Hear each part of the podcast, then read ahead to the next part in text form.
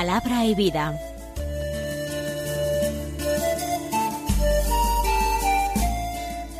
Con el padre Manuel Horta, desde Sevilla.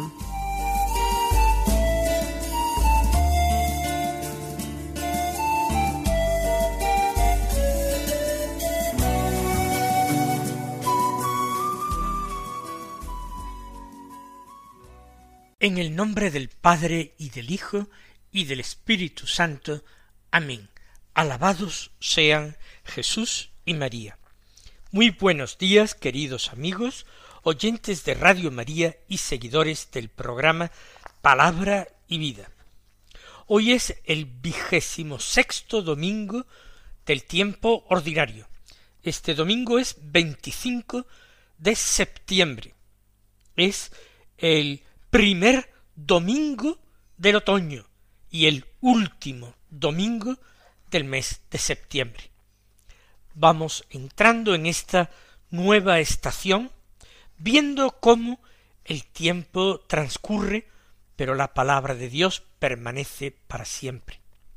En medio de los desastres, los problemas y angustias de nuestro siglo XXI, con horizontes preñados de amenazas, de peligros, de incertidumbres, la palabra de Dios tiene que ser nuestra guía firme para mantenernos siempre en lo que Dios quiere. Venga lo que viniere, pero fieles al Señor que nos ha de juzgar. Pues vamos a escuchar la palabra de Dios que se proclama en la liturgia de la misa de este día, de esta fiesta, de esta Pascua semanal que es el domingo. El Evangelio en este ciclo C de lecturas que se va encaminando eh, suavemente hacia su final es de San Lucas. Del capítulo 16 escuchamos los versículos 19 al 31 que dicen así. En aquel tiempo dijo Jesús a los fariseos, había un hombre rico que se vestía de púrpura y de lino y banqueteaba cada día. Y un mendigo llamado Lázaro estaba echado en su portal cubierto de llagas y con ganas de saciarse de lo que caía de la mesa del rico. Y hasta los perros venían y le lamían las llagas. Sucedió que murió el mendigo y fue llevado por los ángeles al seno de Abraham. Murió también el rico y fue enterrado. Y estando en el infierno, en medio de los tormentos, levantó los ojos y vio de lejos a Abraham y a Lázaro en su seno. Y gritando dijo, Padre Abraham, ten piedad de mí, y manda a Lázaro que moje en agua la punta del dedo y me refresque la lengua, porque me torturan estas llamas. Pero Abraham le dijo Hijo, recuerda que recibiste tus bienes en tu vida, y Lázaro a su vez males. Por eso ahora él es aquí consolado, mientras que tú eres atormentado.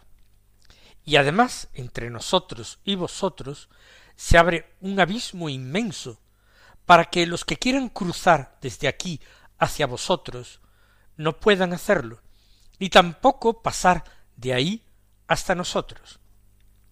Él dijo, Te ruego entonces, Padre, que le mandes a casa de mi Padre, pues tengo cinco hermanos, que les dé testimonio de estas cosas, no sea que también ellos vengan a este lugar de tormento. Abraham le dice, tienen a Moisés y a los profetas, que los escuchen. Pero él le dijo, No, padre Abraham, pero si un muerto va a ellos, se arrepentirán. Abraham le dijo, Si no escuchan a Moisés y a los profetas, no se convencerán ni aunque resucite un muerto.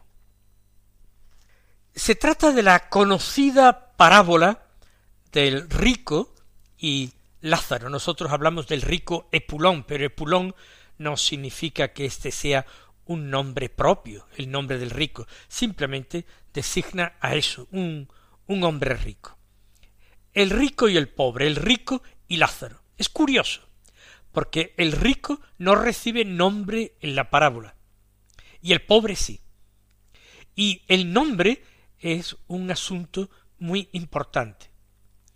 Llama la atención que a veces hoy los padres escogen los nombres de sus hijos exactamente de la misma manera que escogen, por ejemplo, el nombre de sus mascotas, por ejemplo, de un perro o de un gato. Simplemente buscan una palabra que suene bien. En definitiva, buscan un sonido y nada más. O se dejan llevar por el criterio de la originalidad, porque le parece muy vulgar eso de llamarse José, Antonio o Manuel, o eh, María, eh, Francisca y Rosario. Eh, la originalidad es una cosa que se valora. Y eso, el, el sonido bueno, que suene a algo moderno, fresco, diferente. Para estas personas, el nombre que designa a las personas no tiene absolutamente ninguna importancia. Para ellos, por ejemplo, nuestro Señor Jesucristo se podría haber llamado tanto Jesús como Enrique, Francisco, Gustavo Fernando. Para ellos sería lo mismo. Sin embargo, el nombre tiene importancia. El nombre hace persona. El nombre expresa un deseo, o una bendición, o un proyecto, o una confianza. Designa un modelo de imitación. Se refiere a una tradición familiar, algo. Todo eso ha desaparecido del estilo que hay en el siglo XXI de imponer los nombres. Pues bien, en esta parábola Jesús no da nombre al rico. Podemos decir literalmente que es un don nadie, un hombre que fracasa totalmente en su vida, porque va al infierno. Es la ruina del ser humano y una ruina eterna. Y sin embargo ese mendigo que yace en el suelo, en su portal, que es hasta lamido por los perros que se compadecen de él, él tiene un nombre, un nombre propio, con el que es designado en esta vida y en la otra.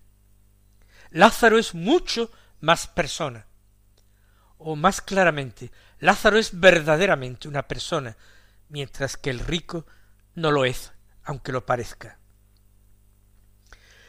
Dicho esto, una segunda consideración es que Jesús no está tratando de dar una descripción periodística del más allá, ni del infierno, ni del cielo, del seno de Abraham, como se nombra en la parábola. Jesús está narrando una historia, un cuento, que sirve para transmitir una enseñanza, o muchas enseñanzas, pero no está tratando de describir el más allá. Él podría haberlo descrito mejor que nadie, porque sólo el que viene de arriba, del cielo, puede explicar qué es, cómo es el cielo y también el infierno. Por tanto, no pretendamos sacar de esta parábola de Jesús unos detalles concretos acerca del infierno, del cielo, como si allí se pudiera hablar y comunicar y un condenado hablar con Abraham y recibir sus respuestas, etc. Es otra cosa. Dicho lo cual, las dos cuestiones previas. Se describen dos personajes y lo importante es contrastarlos. El rico simplemente se dice de qué va revestido, qué hace. Él se viste por fuera de púrpura y de lino, tejido precioso, y la púrpura era el color eh, imperial que solamente tenían derecho a usar emperadores en cierto momento de la historia en Roma. y banqueteaba cada día, lo cual no es demasiado humano ni soportable. En el banquete se procura el placer de eh, la comida y de la fiesta. Pero es eso una fiesta. Y la fiesta no puede ser diaria o perdería el carácter de fiesta. La fiesta conmemora algo, celebra algo, recuerda algo. Dice el refrán castellano que todos los días gallina amarga la cocina. Todos los días fiesta hace que perdamos totalmente el sentido de la fiesta. En cambio, del mendigo lo primero que se dice es que se llamaba Lázaro. Eso es importante. Pero como es un mendigo, pobre de solemnidad, padece hambre.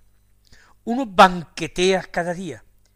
El otro tenía ganas de saciarse con lo que caía de la mesa del rico, es decir, sólo con las obras, con las migajas, desearía él calmar su hambre.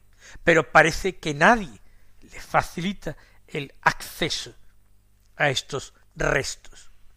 Y los perros, que ocupan ese lugar normal a, a los pies de la mesa del rico o fuera en el portal, los perros están con él, no porque los perros ocupen el lugar de las personas, sino porque Lázaro ha sido relegado por el dueño de la casa, ha sido relegado a la categoría de perro se le niega la dignidad humana, el alimento. Y los perros tienen más contacto con él que el rico anónimo. Se compadecen de él, venían a lamerle las llagas, como unos perros lamen a otros perros sus heridas. Compasivamente, pues así lamían a Lázaro. Y en ese instante en que lo fotografía el Señor con sus palabras, Ahí termina la historia, porque mueren ambos. Murió el mendigo, fue llevado por los ángeles al cielo, que es, según la expresión antigua, el seno de Abraham. ¿Por qué? Porque Abraham llevaba en sí mismo una descendencia a la que se habían hecho fantásticas promesas.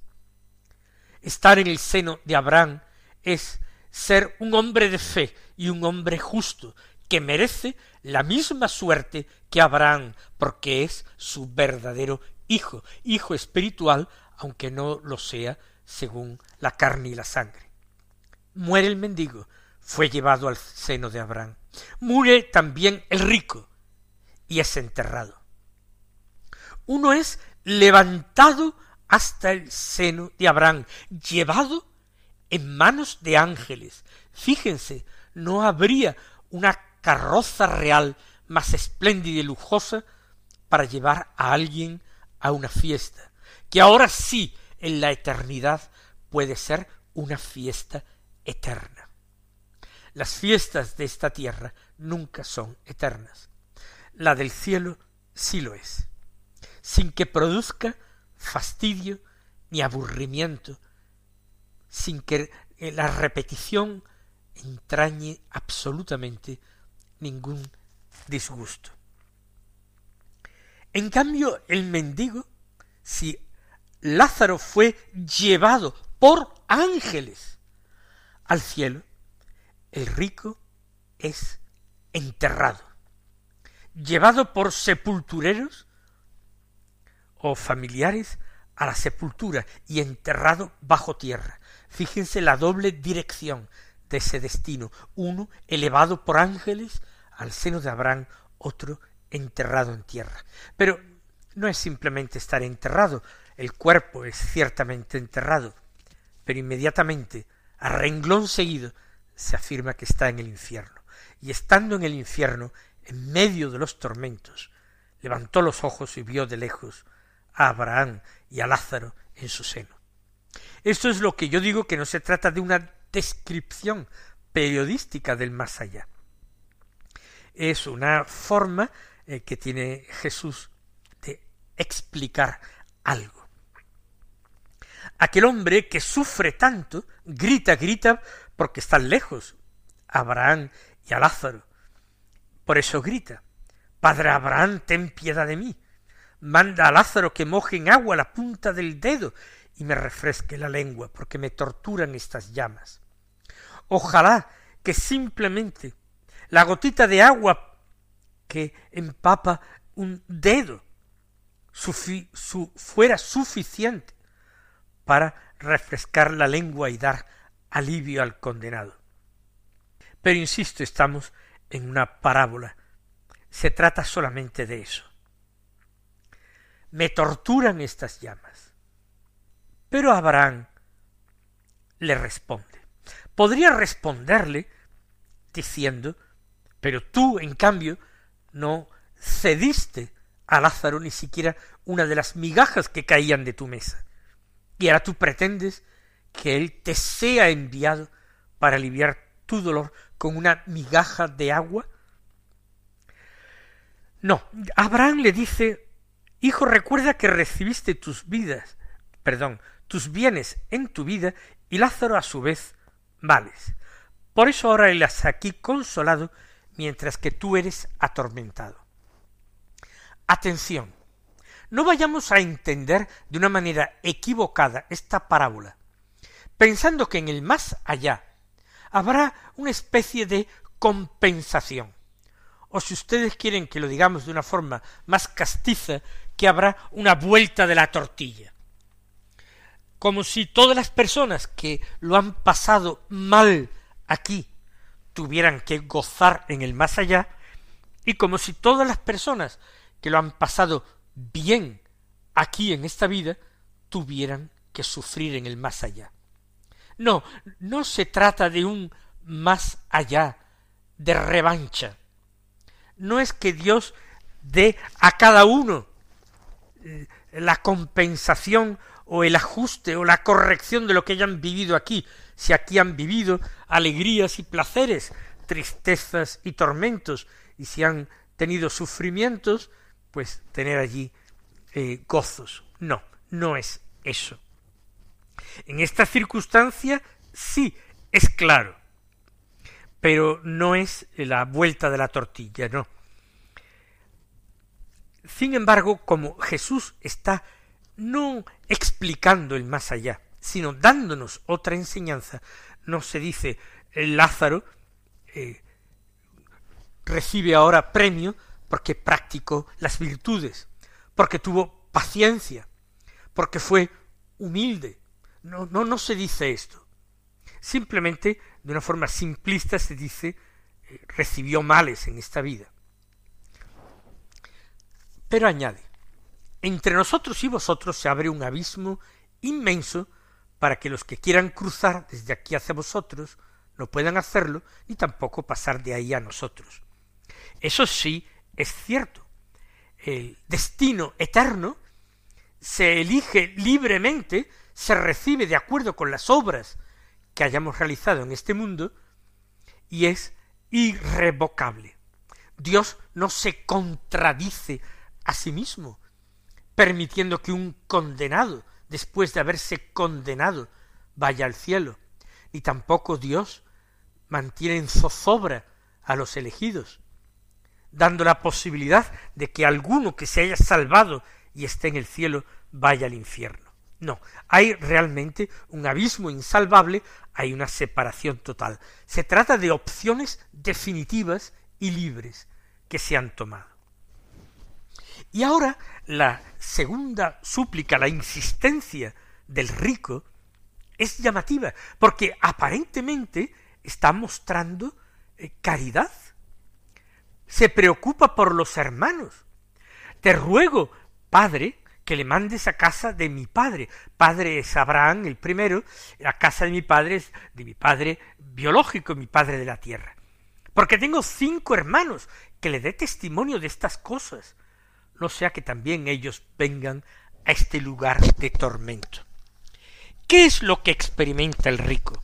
¿Compasión de sus hermanos? ¿Deseo de que sus hermanos puedan salvarse?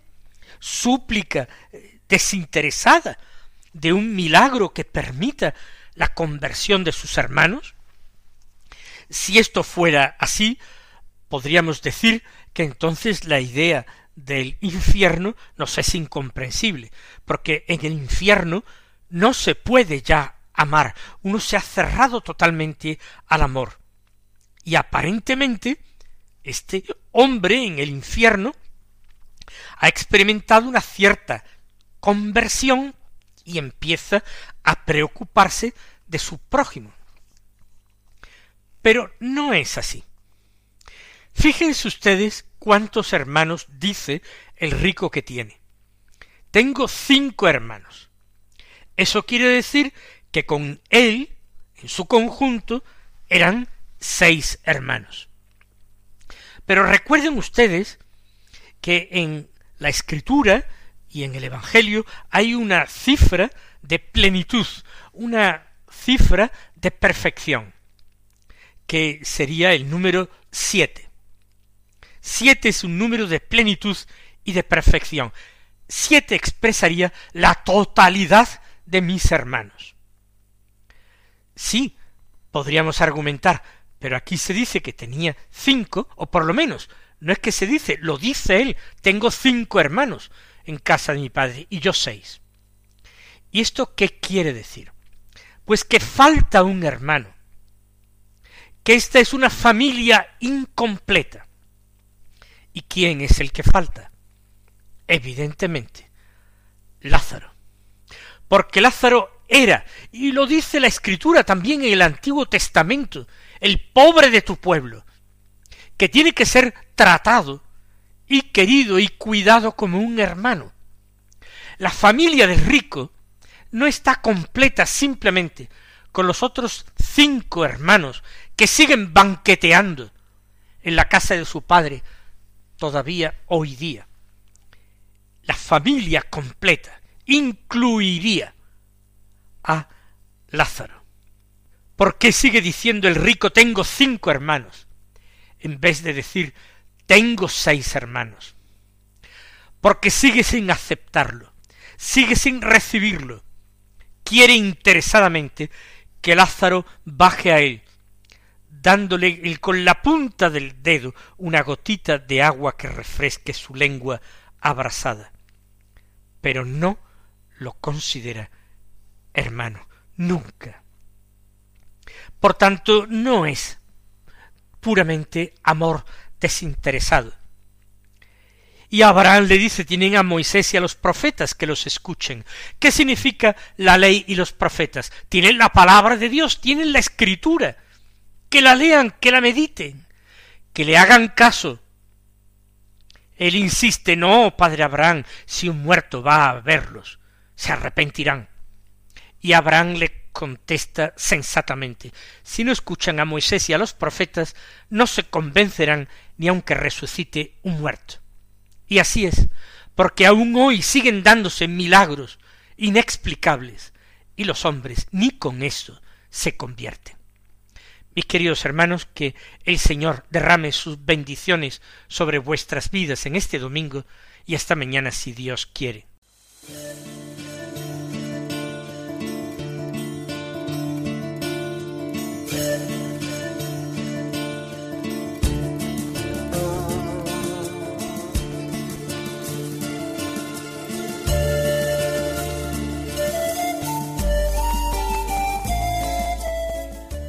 Concluye Palabra y Vida, un programa dirigido desde Sevilla por el Padre Manuel Horta.